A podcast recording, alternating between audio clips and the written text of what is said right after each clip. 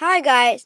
So yesterday we had a swim meet and my events were 100 meter freestyle, 100 meter backstroke, 50 meter breaststroke and 100 meter IM. What is an IM? So it's called individual medley, medley or melody, whatever. So it's basically like swimming all four strokes in a in a 100 meter. So first first of all you swim butterfly all the way there, all the way there, and then do a two-hand touch turn, and then swim backstroke, back, and then do a bucket turn, and then do breaststroke, and then do a two-hand touch turn, and then do freestyle all the way back. So I'm gonna just tell you how this meet works. So, mm, let me think. Where to start? So each person were assigned events, like 50 meter freestyle, etc.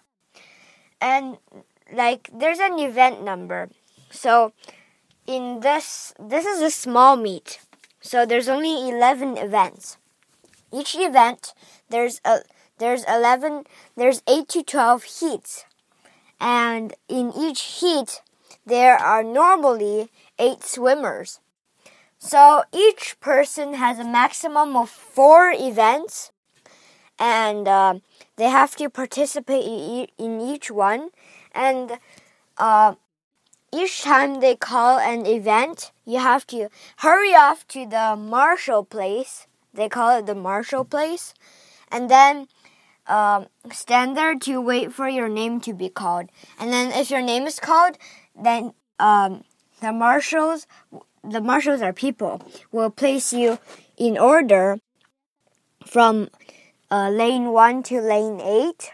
So you just stand there and then um, after one he is done, so after another wave of swimmers finish the race, you move forward and uh, sit on the bench, and then another he is finished, and then you sit on another bench, and then another he is finished. After like a few repetitions, you go beside the uh, the diving block, and then after the the swimmer before you swims, you uh, climb on the block, and then you dive down, and then you start swimming. So it's actually uh, a pretty well advised. I mean, not advised, well planned meet. So I'll talk to you about the jobs too. There's a timer there's a chief timer. Well, I don't need to explain what the timers do. And then there's a marshal.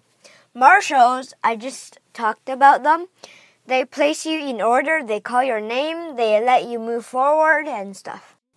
And there's a ribbon job. So if you've if your score beat it beated your last score or your best score so far, uh, you get a ribbon.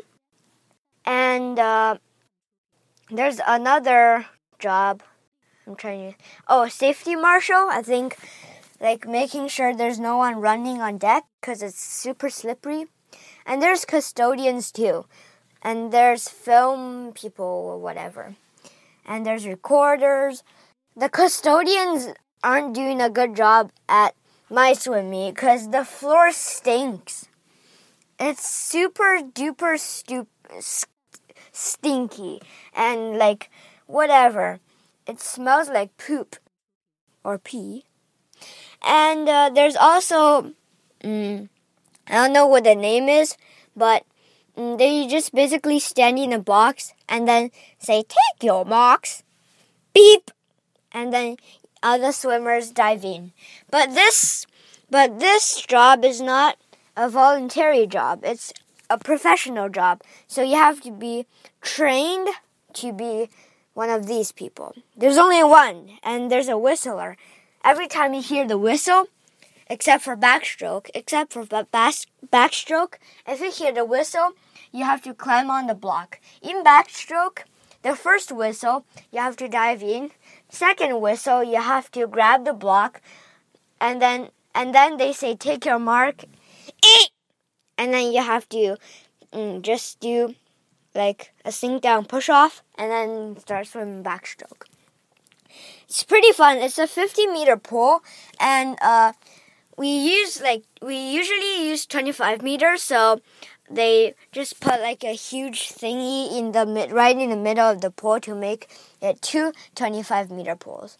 And when we got there, oh my god, oh my g, there's like a sauna, there's like a hot pool, there's like a huge leisure pool, there like there's like a huge water slide. Oh my god.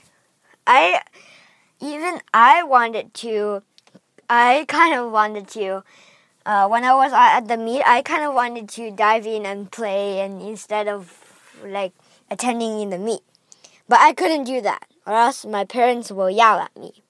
So yeah, the structure of the meet is pretty good, and I hope you, I hoped you will become a swimmer. Yeah, too bad. If you're listening, you better be a swimmer.